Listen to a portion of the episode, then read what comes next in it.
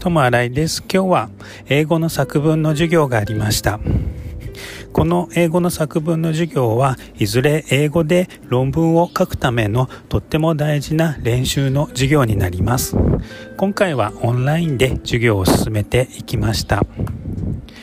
みんなの作文を画面を見ながら添削していくというのがあるんですけど最初どこの画面を使うのかがわからなくて戸惑ってしまいました。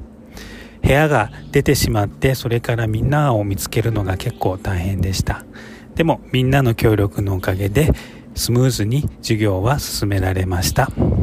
こんな感じでオンライン授業もやっております。友新井でした。ありがとうございます。